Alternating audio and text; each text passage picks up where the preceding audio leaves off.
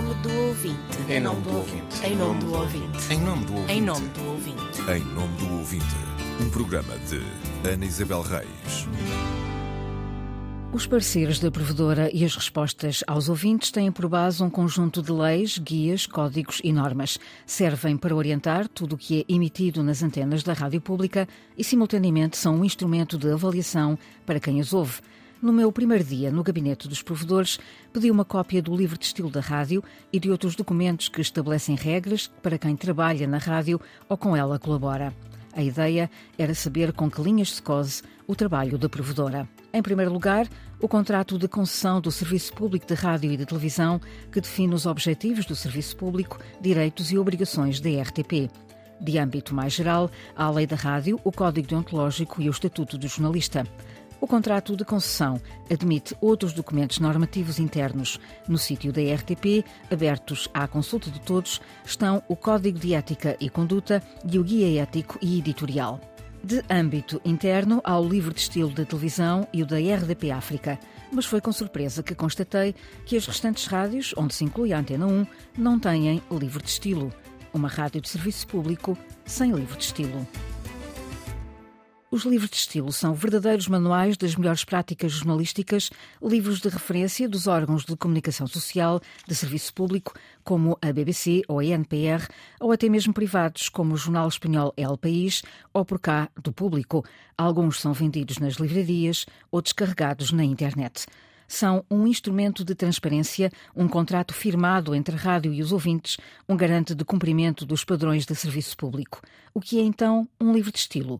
Fizemos a pergunta a Adelino Gomes, jornalista, trabalhou na rádio, televisão e jornais, foi diretor de informação da RDP e provedor do ouvinte, fundador do Jornal Público, de onde cita um parágrafo do livro de estilo em que participou. Não é uma cartilha ou um catecismo, isto é muito importante mas apenas um apenas, mas apenas, mas o apenas é tanto, não é? Mas apenas um conjunto de regras técnicas e deontológicas que se inspiram em critérios de bom senso, bom gosto e rigor profissional. E acrescenta: além disso, um livro de estilo nunca se pretende definitivo, é um texto em evolução permanente onde se registram princípios, regras e procedimentos que a vida da redação do jornal foi instituindo como adquirida. E para que serve um livro de estilo? O livro de estilo é alguma coisa de, do meu ponto de vista, essencial uh, numa redação, portanto, num meio de comunicação, é absolutamente essencial por uma razão que não está aqui uh, explícita neste primeiro parágrafo, mas que está sempre subjacente em tudo aquilo que eu li e aprendi sobre livros de estilo, que é a necessidade da padronização da linguagem, uh, das regras, aquelas regras técnicas, mas uma necessidade de padronização que preserve e, do meu ponto de vista, até que potencie a liberdade criativa. Para quem faz rádio, é uma ferramenta de trabalho, para a provedora e para os ouvintes, é um garante de que a rádio cumpre a sua missão. Ah, sim, sim, mas muito. O, li o livro de estilo só existe em função de quem lê, de quem vê, de quem ouve. O livro de estilo é uma obrigação, uma responsabilidade de uma redação, de um jornal, de uma rádio, de uma televisão, em relação àqueles a quem se dirige. É estarem com a arma, com a arma necessária para brandir quando o jornal falha, quando a rádio falha. Portanto, é, há aí um, um acordo de, de, de, de duas entidades que se responsabilizam o ouvinte tem direitos e pode exigir, o jornalista tem deveres, mas também tem o prazer, não é, de melhorar também a sua performance, quer dizer, estou a dizer performance, isto pode-se dizer em rádio. Adelino Gomes. Bom, a sua atuação, o seu comportamento, não é? Uh, perante os, o, o, o, aqueles a quem se dirige. O livro de estilo é também dos ouvintes. Em nome do ouvinte, Ana Isabel Reis. Do tempo da emissora nacional ficaram notas do que foi sendo proibido e depois autorizado, e há também diretrizes para a locução ou para os noticiários. No pós-25 de abril existem orientações internas, notas soltas ou organizadas, ideias que se transmitiram e perpetuam, ou não, projetos, equipas constituídas para escreverem, esboços e páginas escritas. A jornalista Inês Forjás percorreu a linha da história. É um ataque à Embaixada da Turquia em Lisboa que faz nascer o primeiro embrião de um livro de estilo. Aquele manual de estilo, ou livro de estilo, se quisermos, respondia a uma urgência. Saiu em 84. Mas já lá vamos, a 1984 e às memórias de Francisco Sena Santos. Primeiro, é preciso seguir o rasto às centenas de páginas guardadas pelo Centro de Documentação da RTP. O que estes documentos contam é que, desde a fundação da emissora nacional e até à RDP da década de 90, as regras iam surgindo em forma de notas soltas, distribuídas por correio interno a cada decisão sobre cada caso. Como designar a OLP, como designar a ETA. As regras da rádio até estavam escritas, mas não estavam organizadas num único livro. NSIs, notas de serviço interno do, do diretor, orientações gerais para a redação. Regressamos então a 1983. Em 83 tinha acontecido um uh, ataque, há que lhe chamar terrorista, à Embaixada da Turquia em Lisboa. Um comando arménio assaltou a embaixada e o assalto durou várias horas. Era a primeira vez que uma embaixada em Lisboa era ocupada. Eu julgo que ninguém estava preparado para uma coisa dessas. E também não estavam os jornalistas. O episódio é recordado pelo jornalista Francisco Sena Santos. Era uma repórter que estava em reportagem, foi-se apercebendo eh, das movimentações da polícia e fez o trabalho dela, foi contando, foi contando que há um grupo de operações especiais da polícia que está a avançar para retomar o comando da embaixada. Bom, isto deu uma confusão tremenda e percebeu-se que não havia regras de conduta sobre uh, situações de emergência, sobre situações de segurança, sobre uh, até que ponto o que, o que um repórter está a contar pode pôr em causa uma operação, neste caso de resgate de reféns dentro da embaixada. Num mergulho nos arquivos da rádio, resgatamos o dilema sentido no próprio dia numa emissão especial conduzida por Jorge Cubanco. Eh, de qualquer das maneiras, nesta ação, entretanto, verificou-se o seguinte: o Governo pedia aos órgãos de comunicação social que não divulgassem muitas notícias sobre aquilo que estava acontecendo para não dificultarem exatamente a ação do, do gás.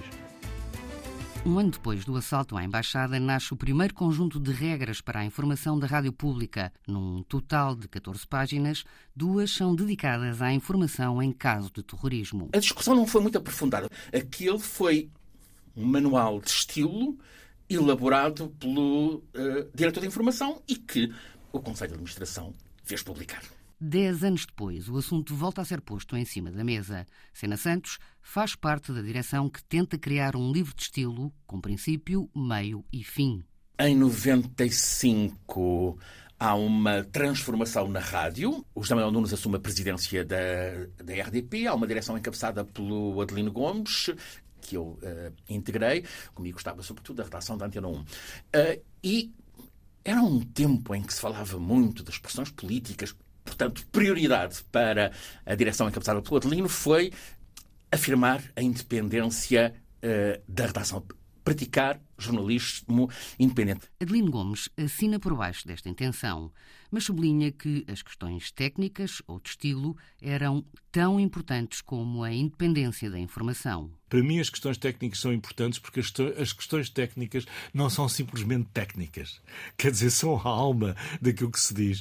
Eu posso ter a maior independência, mas se o exercício da independência se faz com palavras que as pessoas não entendem, com formulações erradas, com um português lamentável.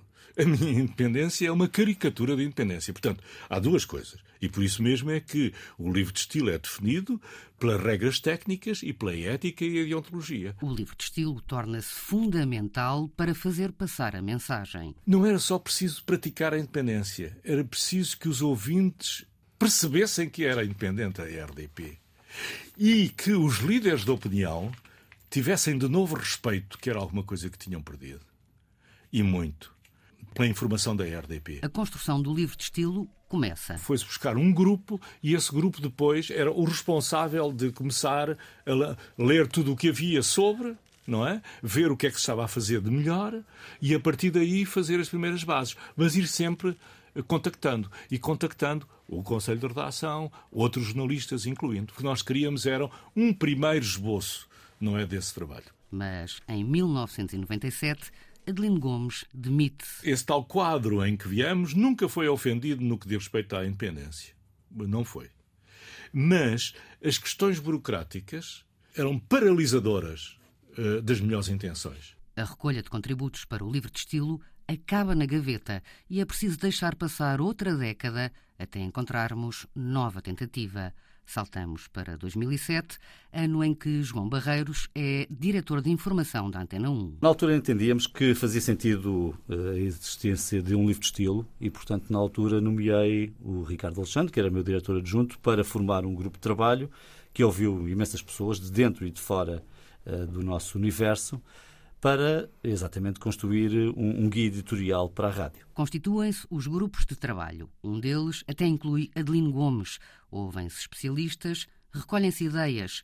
O livro de estilo fica pronto. Mas há uma reviravolta. Tanto quanto me recordo, o problema que se colocou na altura foi: bom, nós temos uma empresa que tem rádio e televisão, há aqui determinadas regras que a rádio está a uh, determinar que devem ser seguidas, mas então o que acontece na televisão? Por esta altura, em 2008, já o ministro Miguel Relvas tinha juntado RDP e RTP.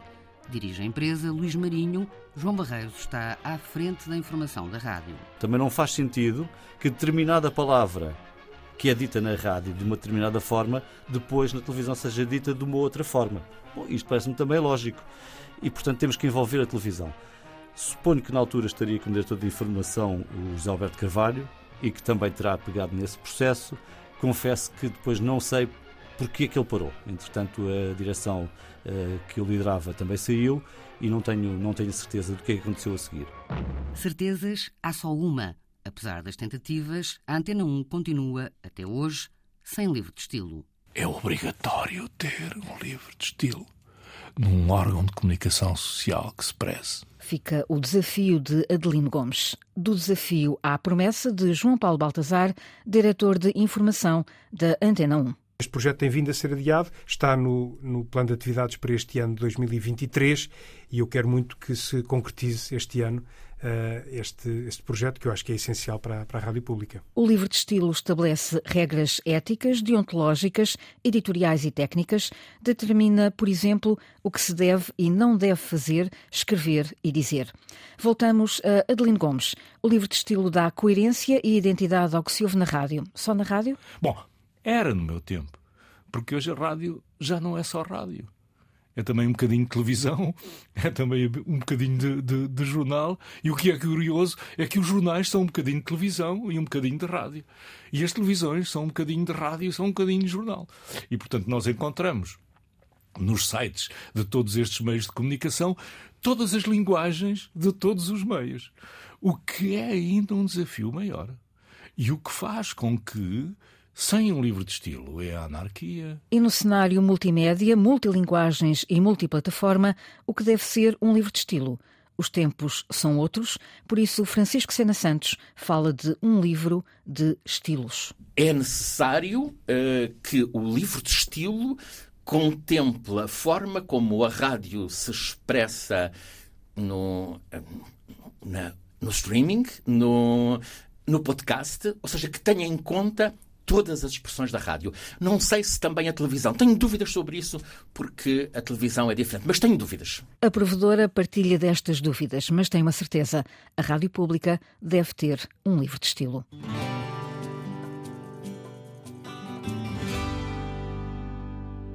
A caixa do correio da provedora está aberta aos ouvintes das rádios, web rádios e podcasts.